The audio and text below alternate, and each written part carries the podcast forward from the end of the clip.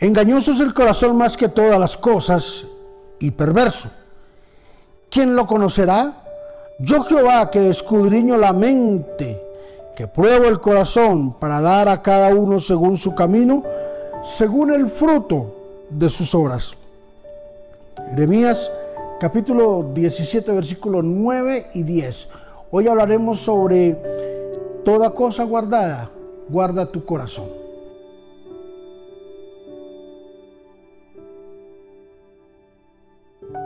Nos damos cuenta que es el mismo Dios quien habla de este tema, del corazón del hombre. El mismo Dios es quien pesa los corazones del hombre. Y por más que el Señor se esforzara para que su pueblo entrara en razón, le fue tan difícil porque el corazón de ellos estaba amargado, amarrado, estaba atado al pecado y a actitudes que no le convenían ni a ellos ni a su familia, que los llevaba simplemente presos a una aflicción y a una cárcel emocional, a una cárcel espiritual, donde los resultados iban a ser nefastos. Y Dios se gastó el tiempo de dirigirse a este pueblo y decirle, ¿quién los entendiera? ¿Quién podrá entender el corazón de ustedes? Necio, terco, obstinado. ¿Quién podrá escudriñar la mente del hombre? Sino el mismo Dios, nuestro propio Creador. El salmista declaró, crea en mí, oh Dios, un corazón limpio y renueva un espíritu recto dentro de mí. No te apartes de mí, ni quites tu santo espíritu. Al final de sus días, el rey David entendió que ese corazón que amaba a Dios era un corazón también que estaba contaminado con las cosas inmundas. Dios no comparte su gloria, mi querido. Querida, Dios no comparte su gloria. No podemos dejar anidar en nuestro corazón el pecado o tratar de hacer las paces de lo bueno con lo malo y lo malo con lo bueno, sino tenemos que aprender a tener y a guardar nuestro corazón único y exclusivamente para nuestro buen Dios.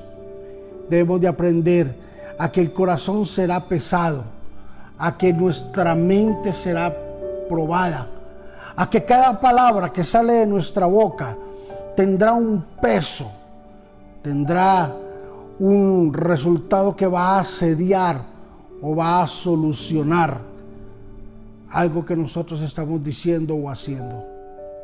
Hoy quiero animarte para que sobre toda cosa guardada, sobre las fortunas, sobre el dinero, sobre el amor hacia la familia, sobre el amor hacia nuestra empresa, el amor hacia los negocios, el amor hacia el mundo, el amor hacia todo,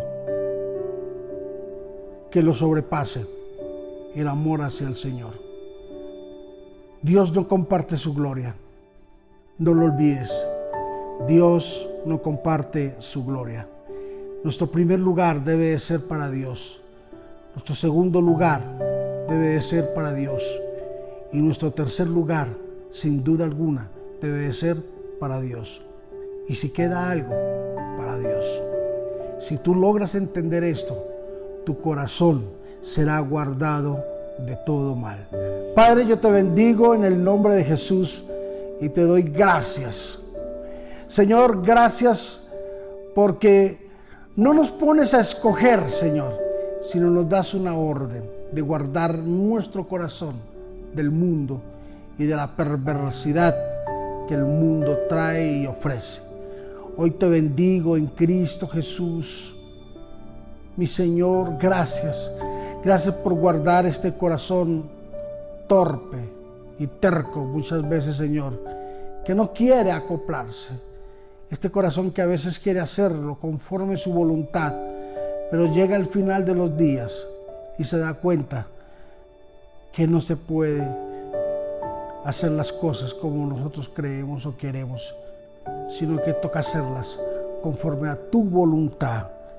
Guarda nuestro corazón de la avaricia, guarda nuestro corazón de la murmuración, guarda nuestro corazón del odio, guarda nuestro corazón de la maldad, guarda nuestro corazón de la lujuria, del pecado. Te lo rogamos en el nombre de Jesús, que la bendición de tu Espíritu Santo esté con nosotros. En Cristo Jesús, amén y amén.